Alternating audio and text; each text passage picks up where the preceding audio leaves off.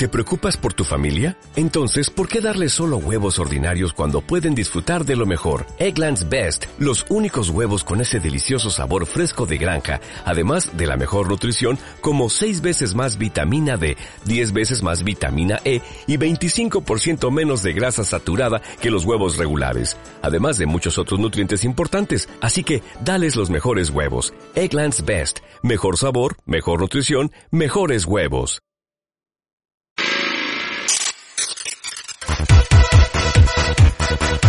De lunes a viernes, entre las 5 y las 8, a tu bola, con Edu Pisa, aquí en Onda Aragonesa.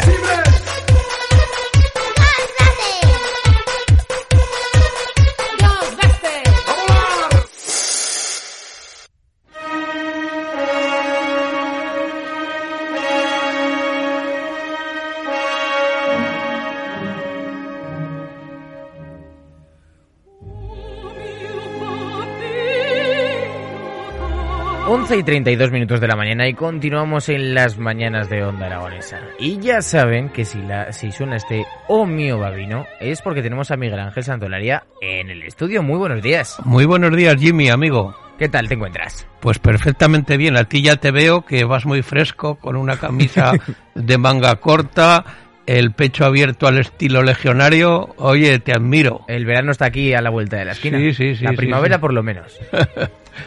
Bueno, ¿y de qué vamos a hablar? Pues hoy vamos a hablar del óbito de un gran tenor aragonés Mm. que para muchos y para mí también posiblemente sea el sucesor del mítico Miguel Fleta. Ostras, esas son palabras muy grandes. ¿eh? Sí, sí, fue el, el pasado eh, 18 de este mes de marzo, a los 93 años, en Barcelona, falleció el gran tenor Bernabé Martí. Mm.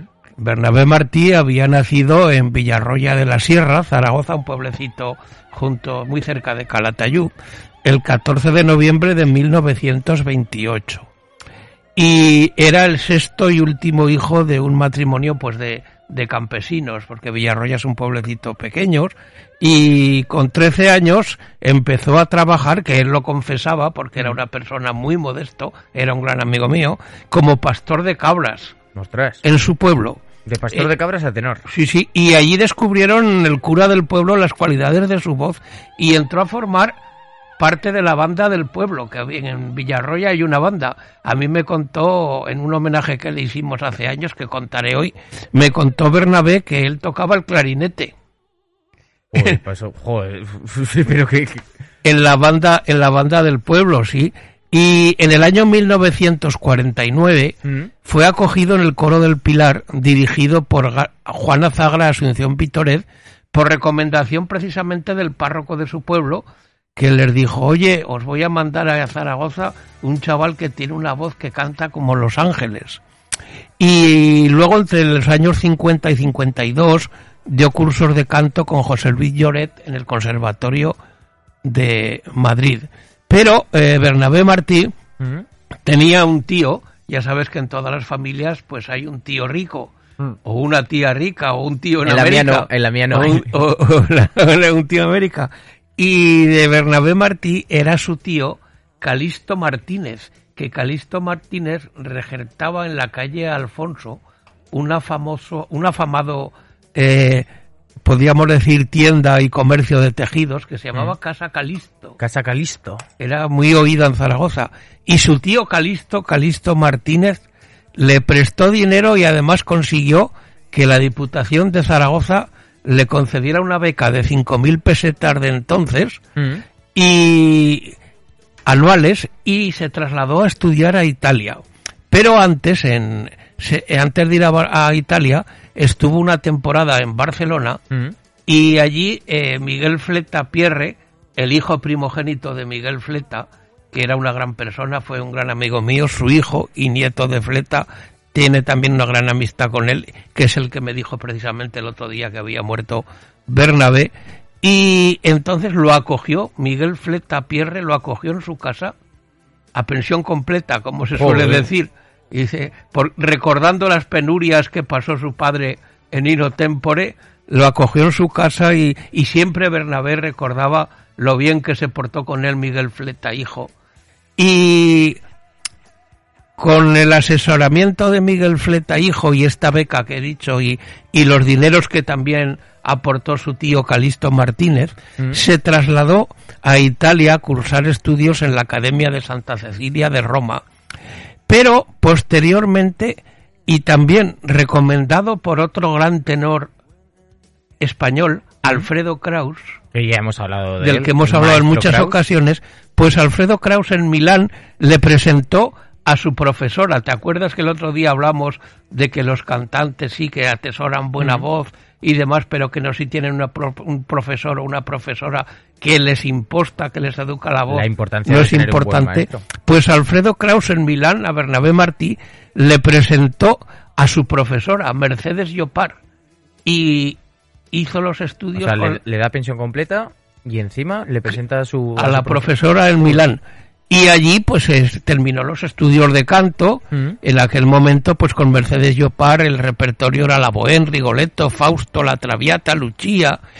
Y eh, el debut, el debut de, de Bernabé Martí fue en Zaragoza. El 12 de octubre de 1956 en el Teatro Principal.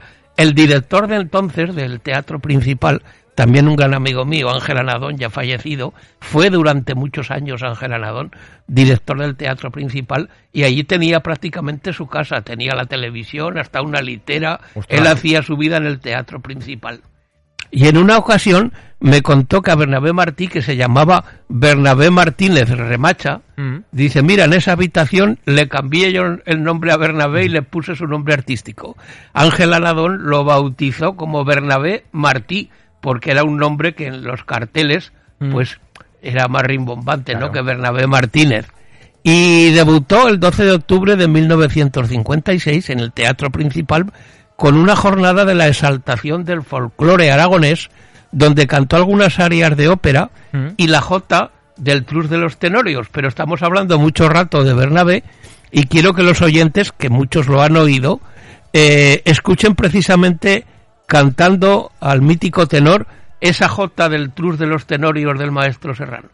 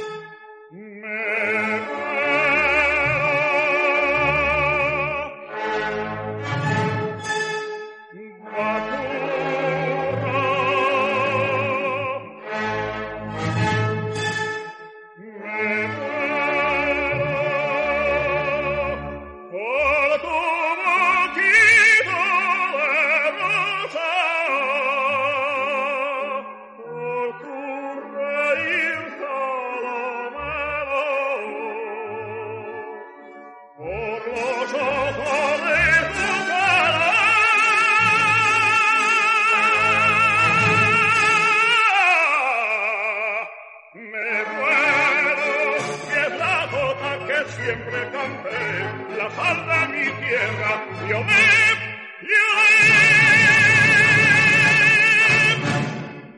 observado una gran voz, de Bernabé. Una voz grandiosa. Y ya, pues en, en, el año 58, en los festivales de Granada, interpretó la ópera La vida breve de Falla e inició una gira en distintos países de Europa destacando su interpretación de Salomé en la ópera de Düsseldorf, entonces Alemania Occidental.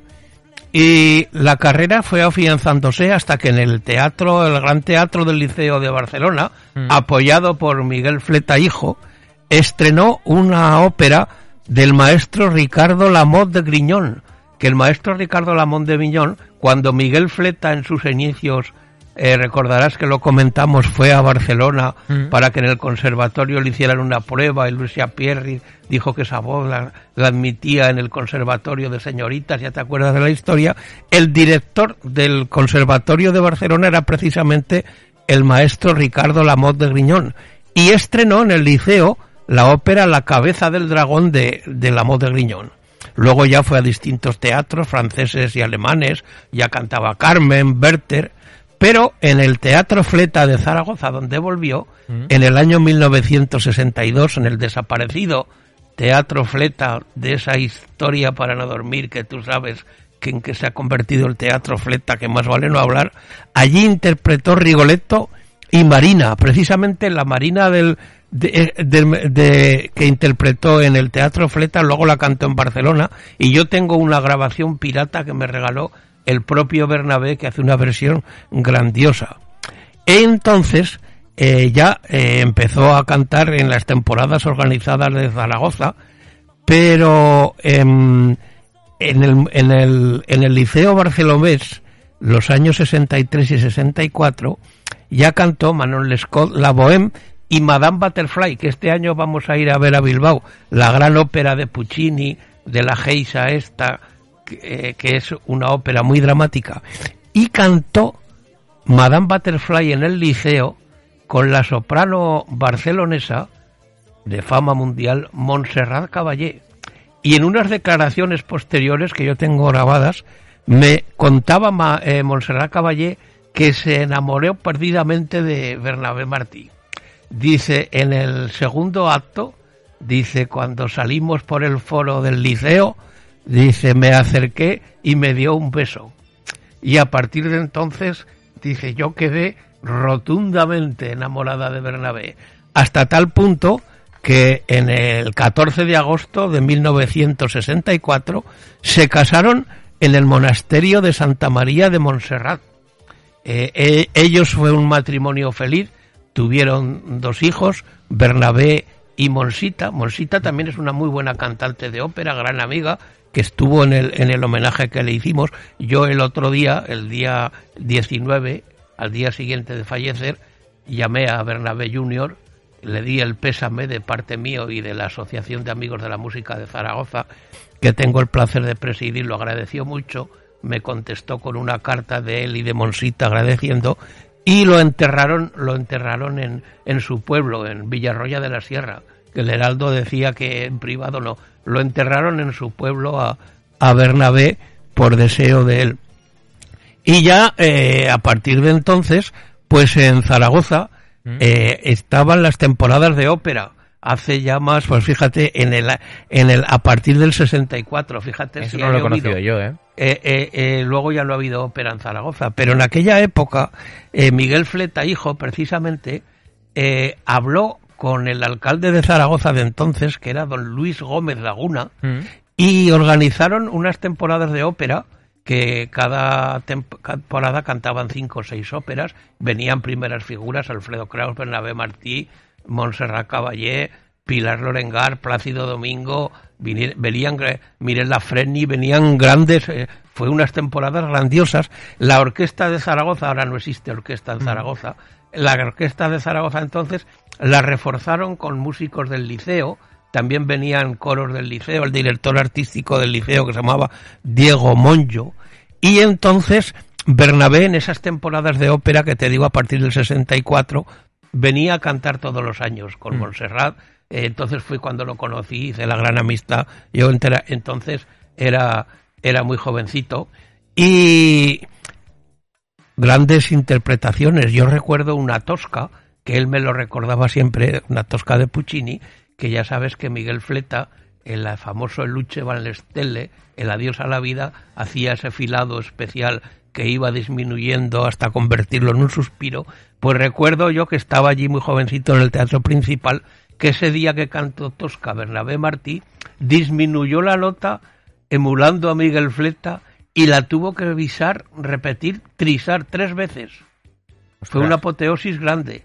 Además, ya sabes que yo modestamente pues también soy tenor lírico mm. espinto y siempre que me veía con Bernabé, un día a su a su hijo Bernabé, me acuerdo que un día que dio su un concierto cuando las becas, cuando la el concurso Montserrat Caballé, pues en el enfrente del auditorio en la cafetería El Foro con su hijo le dijo, dice, mira, después de Fleta y de mí, el adiós a la vida de Tosca, este es el que mejor lo canta. Yo le dije, Bernabé, yo te lo agradezco mucho, pero ha habido en diversas épocas grandes tenores eh, que han cantado el adiós a la vida muy bien. Pero el día del homenaje se lo canté. Y, y en estas temporadas de ópera el éxito es grande. Recuerdo un Turandot también fabuloso. Y recuerdo eh, en estas temporadas de ópera del alcalde Luis Gómez Laguna que traía Miguel Fleta hijo, cantaron Rigoletto y debutó en el papel de Gilda la hija precisamente de Miguel Fleta hijo, María Fleta, que fue también una gran soprano coloratura, lo que pasa que se retiró pronto de los escenarios. No sé por qué razón, eh, dejó la carrera pronto, pero tenía muy buenas condiciones. Y recuerdo aquel Rigoletto porque junto a Bernabé Martí, el debut de María Fleta hizo el papel del jorobado Rigoletto del Bufone un barítono italiano fabuloso que ya murió, que se llamaba Aldo Proti, que precisamente me lo presentó, me lo presentó Aldo Proti y Bernabé, y luego conseguí al cabo de los años un disco de él, de Rigoletto. Eh, fueron unas temporadas apoteósicas, desafortunadamente duraron poco y ahora fíjate, desde los años 70 ya no existe. Luego eh, Bernabé eh, se trasladó a, ya a, Europa, a Estados Unidos. En Estados Unidos triunfó plenamente. Todavía se recuerda en el Carnegie Hall de Nueva York cuando cantó El Pirata, que además existe una grabación por allí del Pirata que, que aún lo recuerdan en Estados Unidos. Pero antes de, de, de seguir un poco con la vida de Bernabé Martí, eh, y hablar de ese homenaje grandioso que le hicimos con el que terminaremos el programa, eh, vamos a escucharlo en, del maestro Serrano en la zarzuela Los de Aragón, la famosa canción que estrenó Fleta, la triunfadora, del maestro Serrano, que luego hicieron la zarzuela Los de Aragón, de la que hacía también una gran versión porque el día del homenaje que, que, le hicimos en Villarroya, la Asociación de Amigos de la Música, que fuimos tres autocares, en junio de el 5 de junio de 2004, eh, pusimos en la iglesia, Bernabé ya era mayor, y estaba retirado, se retiró muy pronto de los escenarios joven porque le detectaron que en el pulmón, cuando era pequeñito, tuvo un catarro y se le quedó un poco atrofiado. Tuvo problemas coronarios y se tuvo que retirar.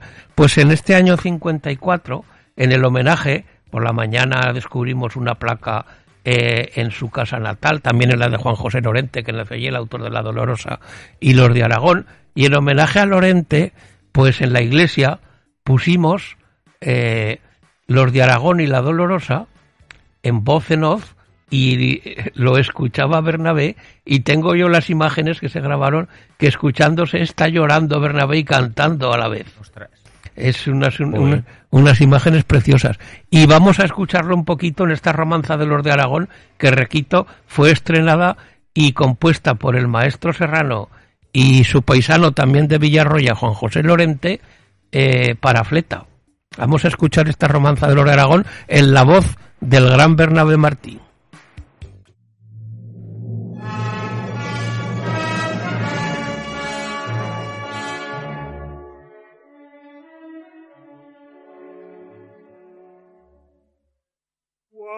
Cuántas veces solo entre las chumberas el razón me mintió. Pronto ha de llegarte la carta que esperas, pero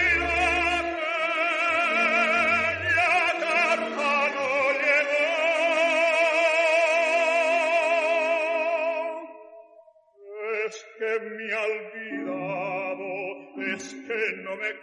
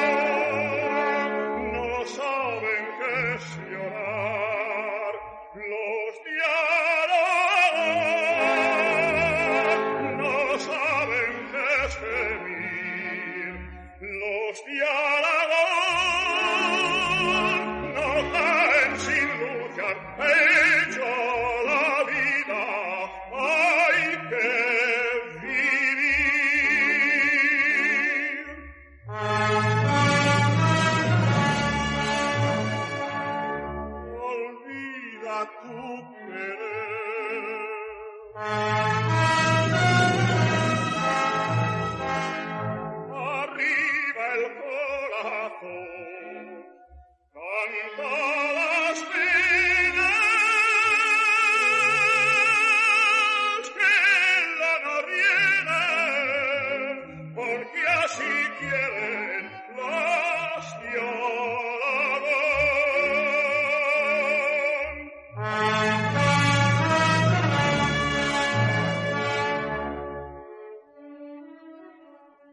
qué emoción cantaba Bernabé Martí esta romanza, que es un canto a la jota.